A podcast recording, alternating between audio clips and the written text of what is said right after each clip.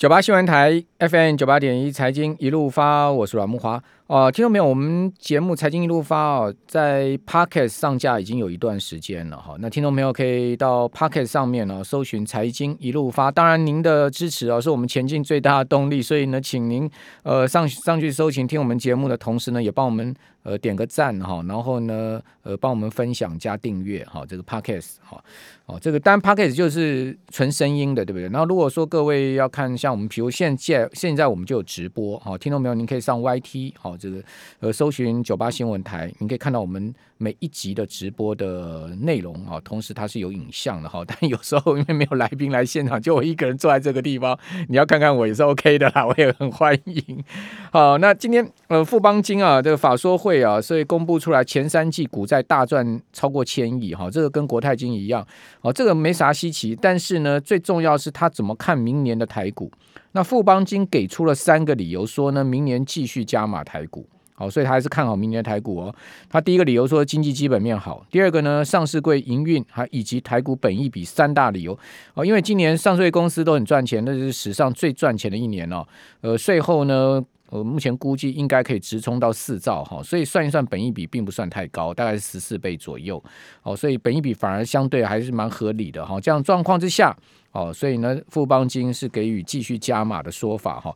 那至于说，呃，富邦金怎么估明年的美国的利率呢？他估明年美国下半年会升息一到两码，好，那台湾渴望跟进升半码，好，也就是说，呃，升零点一五个百分点了哈。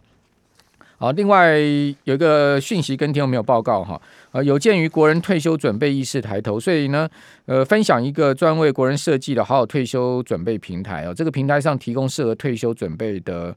呃，基金跟保障型保产保险产品，而且纳入退休教育跟社会公益，可以让你在退休准备上找到适合自身需求的准备方式跟标的。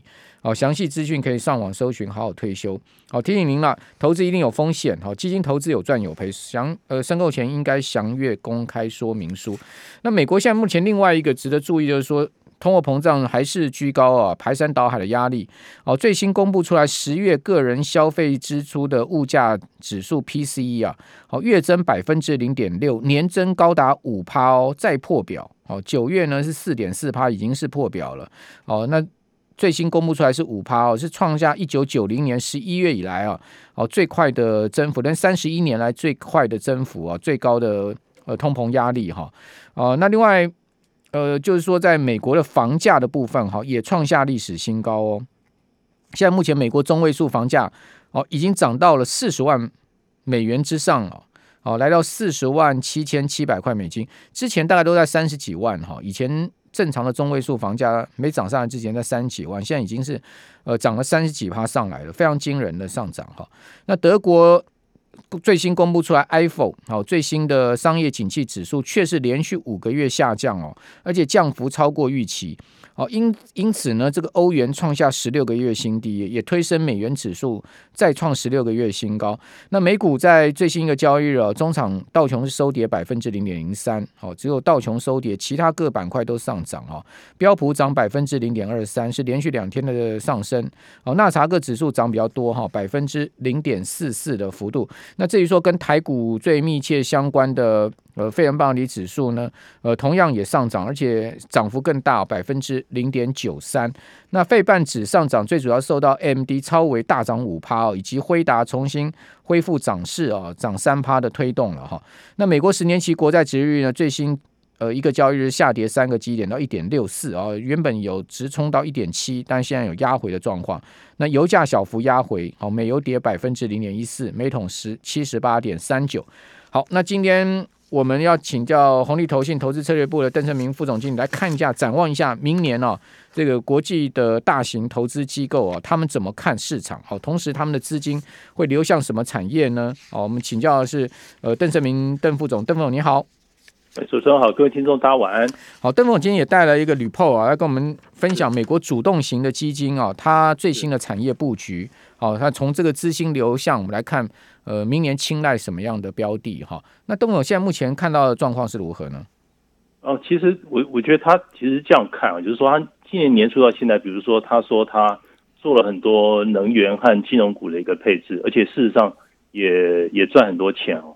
但是问题是最近呃，这等于就是前三季是这样，但是第四季四季度之后，它等于是因为他们把一些等于成长股有点减码，相对指标减码了，不管是绝对或是相对减码，就发现第四季之后好像有点干龟，就是第四季，因为他们之前像那个，你其实以如果以以尖牙股来讲的话，降降过超过二十五趴，其实对他们来讲就是相对减，然后像。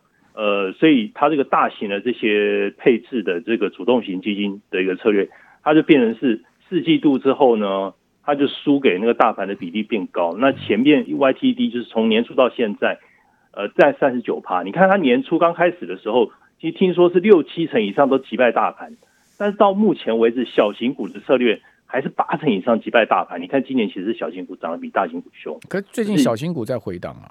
是没错，但是我是以 YTD 的角度去看，等于他之前有很多的一个策略，其实赢的相当相当多。但大型股你要长期赢 benchmark 不是那么一件容易的事啊。年初赢到最后，你看到了三季度之后又吐回去，慢慢就趋近于长期平均，大概赢三，大概有赢大盘的顶多三成出头，三十二 percent 赢大盘。所以他讲的意思就是，你前面赚的可能后面会吐回去。还有一点就是，成长股第四季四季度以尖牙股来讲，它的动能又开。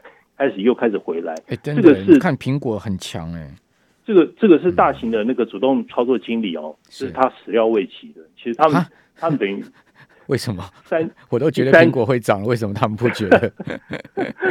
我已经在节目里面讲很久，苹果要涨，苹果要涨，是因为他第三季他看到情况不太对嘛，就是尤其是八九月份有点有点掉下来，所以他就减码。那个时候赌对，但是四季第四季一开始。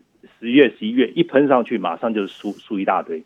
那包含 FAAM 就特斯拉都是这样的情况。因为因为最近真的大型股涨很凶，尤其是这些科技巨头，对不对？好，我们看到苹果最新一个交易日继续涨，哦，它已经是连续九个交易日上涨，连九涨。你看美股这个呃最最近这九个交易来哦，好，它其实在最近这几个交易日是有回档哦，哦，尤其是科技股回档比较深哦，但是苹果是连续九个交易日上涨，虽然它。虽然它不是涨非常多了，好像它最新一个交易日涨百分之零点三，哦，但是它就是一直这样涨上去啊。同时呢，它是连续六个交易日创下收盘的历史新高哦。好，所以刚刚邓总讲的这的确是现在目前状况。你看微软也是一样，好，你看到就是说谷歌的股价也是一样，甚至。先前盘很久哦，今年比较没有表现亚马逊最近股价也开始在重拾这个涨升的动能，所以看起来这个美国巨型的这些科技龙头，诶，在第四季末哈，真的开始有这个涨升的动能。但问题就是，这个涨升动能是不是要持续到明年第一季呢？邓总，您的看法？我我的看法是因为现在开始，现在大家赌那个升息的这个一般 consensus 的时候是估年中开始升，然后最大的可能性明年升两次息，那最多升。不超过三次，然后原本大家估是升六十个基本点，那现在估可能会有三码，等于每一次各各升一码，那这样看起来好像最积极的状况会升到等于是七十五个基本点。嗯，所以如果是最大的了，升零零点七还不到，还不其实其实不到一趴，而且它是慢慢升，零点七五到一趴之间嘛。对对对，差不多。那那呃。最起码的话，它可能会升六六六十个基本点，等于超过两码半，等于是大概是这样升的那种升法。那其实这个比市场的一个预估已经好太多。那还有一点，你注意到，就实质利率其实并没有大幅起来嘛。对啊。你虽然说是也没什么动啊。对，所以是实质利率，我刚之前跟各位听众报告过，实质利率跟那个成长股其实它是正向，就是说它这个利率的水准，如果说它是越盘低的话，其实成长股是有机会，因为大家去担心就是。就是 interest rate high，就利率往上喷，那这种成长股就是比较受不了。但我必须说，这个东西慢慢要消化，等于用用两个季度去慢慢消化它。现在开始，因为是一旦销售，还有就是年底大家要粉饰账面，资产管理公司都在做这个事情。美国不可能不可能是例外的，台湾也是。那明年第一季度，尤其是一月份、二月份，就是年初的布局，所以传统的旺季现在在支撑。呃，包含成长股在内，对，还有就是风险资产，还有就是联准会的主席定案，嗯，我觉得这个是很大的一个货币政策持续的一个很好的一个时机，对风险资产是一个 boost。所以这一波美股的稍微震荡，哈，有有一些卖压是因为这个大家要做账了，对不对？好，这个 Christmas 也快到了，哈，那就是说感恩节已经是将近了，哈，所以说，呃，像今天今天晚上、明天清晨美股就休市了嘛。好，然后礼拜五就开盘到下午一点嘛，好，所以它也缩短交易时段。一方面缩短交易时段，交易会比较冷清一点。第二方面呢，就刚刚邓总所讲的，其实美国这些大型投资机构，它也要做账，哈，它也要做一些结账，所以有一些卖压。等到这个卖压结束之后，哇，那个涨升动能又重重新来了嘛。哦，之前呃，我们曾经在这节目里有跟听众朋友报告说，美股都有所谓的圣诞老公公行情，好、哦，这个 Christmas 呃 Christmas 呃 Santa Claus Rally，好、哦，到底这个圣诞老公公行情今年会不会来呢？我看应该会来，为什么？因为今年是多头年，没有道理说呢，呃，圣诞节到明年的开年哦，这段时间哦，股市不涨的，好、哦，所以说我们可以把握一下这多头是不是这样子呢？等一下我们节目下一段回来再请教邓副总。九八新闻台 FM 九八点一财经一路发，我是阮梦华。我们现在目前在 YT 上直播，您上 YT 搜寻九八新闻台可以看到我们直播画面。访问的是红利投信投资策略部的邓胜明副总经理，邓总，嗯、我们先讲近一点好了，就十二月的行情你怎么看？美股好，这个包括呃整个资金会流向什么样的产业呢？会还是继续 parking？呃，在这些您刚刚所讲上半年涨很多的一些中小型股票呢，还是说它会开始渐渐转进一些大型股？那如果说它渐渐转进一些大型股的话，那些大型股后面涨势不是各位会更强烈吗？我觉得因为之前哦，像尖牙股其实三季度其实有点休息，嗯，那我觉得四季度。当它开始动的时候，我觉得它还是会动。那如果尖牙股假设假设尖牙股不会下去，或者说它还有机会上去的话，我觉得它带动的还是大型。嗯，然后还有就是年初到现在，现在要布局比较比较大型的这个。对对，因为因为还有一点就是说，小型股当然活蹦乱跳，就是你看年初到现在小型股，那小型股它有没有机会？因为你现在钱它是要要收回去了，钱要开始收，那这个东西的话。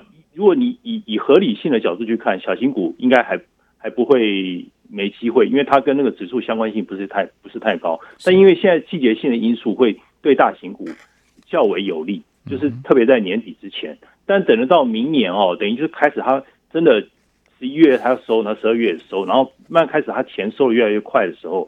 我觉得可能那个大型股会受到一点点影响，嗯，可能那时候小型股我觉得会比较不受那个指数的一个影响，到时候指数会有会有一些上上下下。为什么收钱的时候大型股会比较有影响呢？因为大型股，呃，我我觉得会啊，因为它这样来讲，等于市场会会担心这个事情。那当然，你虽然说你你要讲消息面来讲，已经先反映了没有错，对不对？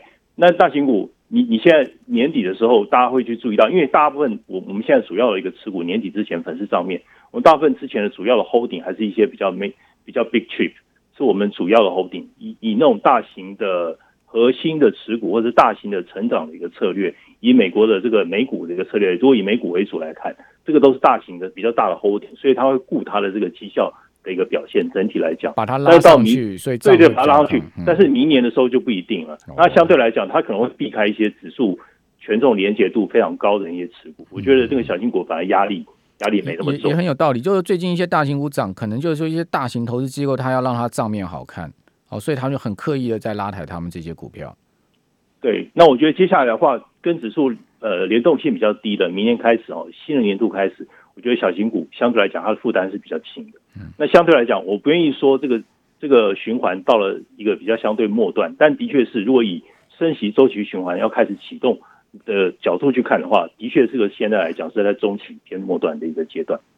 那末问题是说末段，就算是末段，股市也不见得一定会大跌啊，对不对？啊，不见得哦。末段有时候它的那个有时候涨势也很凶啊，有时候会很颇为凶猛哦。嗯嗯嗯，那包含小型股、中大型股都有机会哦。就是越是接近接近那个升息前段的一个阶段的时候，有时候它那尾端的时候。因为大家要赶快把把很多的一个力度要集中在现在，就是相对来讲，它有一些动能要赶快赶快去把它启动，反而有时候它的涨幅会会很大。呃，邓总，那另外您从今呃，您今天带来这篇 report 啊，您看到美国主动型基金现在目前的整个资金流向的情况，是可以再跟我们讲更详细一点吗？是我注意到哈，就是他们四季度开始，因为他们其实你也看年初到现在，你看 IT 涨那么多，对不对？科技股涨很凶，嗯，其实它一直都是减码。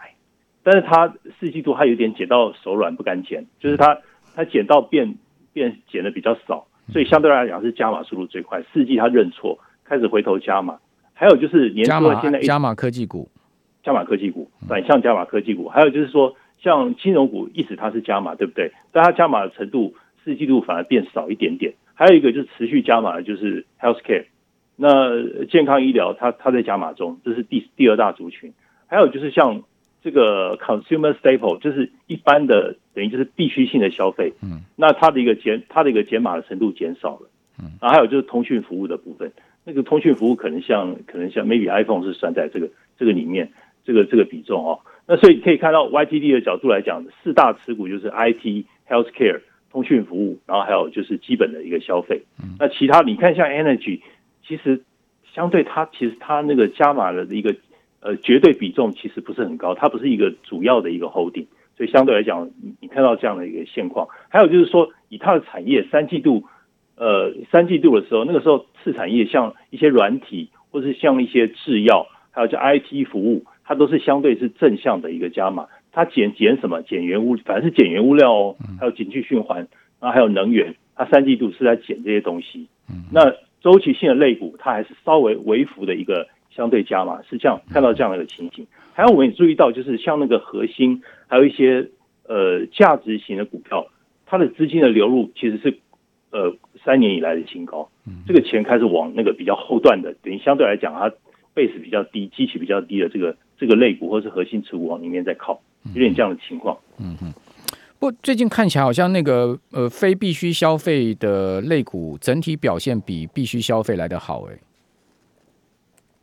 对，就是就那个股价的一个短期的一个一个反应嘛。嗯，就是说，如果如果以最近整个差不多十一月、十一月这个波段来看是这样子，我有观察到这样一个现象。对。对但是它，你看它其实是呃，consumer discretionary，呃，非必需消费，其实它是放在最底层的。对他们来讲，不知道为什么，以即使以四季度来讲，呃，开头四季开头，哇，它减更多哎，它等于你你股价涨越上去，它越减。嗯，它等于它是不是在担心这个周期循环要开始升息启动？所以它担心这个经济的那个经济的那个正向循环可能接近中后段。我觉得他在谨慎这件事情，所以我觉得你看，他就把一些东西。有点就是有点有点做一些很明显的调整，年初以来就是这样，那他现在就一直维持这样，这给各位听众参考一下。对，因为我有观察到两档 ETF 嘛，哈，一档是 XLY，好，另外一档是 XLP，好，一档 XLY 它基本上就是那个呃非必需消费，它十月初的时候它的股价是一百七十八块美金，好，最近涨到。最近这就三个交易日涨到最高到两百一十五块，可是你看到那个 X XLP 就是所谓的呃必须消费的部分呢，它其实呃涨幅就相对呃落后很多，因为它十月初的时候是六十八块六十八点三美元，好，那这一波涨到七十三块，好，所以你算一算涨幅的话，应该是 XL 呃 Y 涨幅比 XLP 大大，好，所以说感觉上好像十月以来这个非必须消费比较。比较是相对吸引市场资金进去啊，对对对，就是周期性的股票，其实它反应比较好，所以他们现在整体对这种 secular 的这种 equity，其实它不太敢减码了，就是部分还是维持某种程度加码，就是它你要知道，就是它整体来讲，它方向它是在做做减持，所以它就维持一个 consensus 这样。那以上这个相关的美国大型投资机构资金流向，听众听没有参考了哈。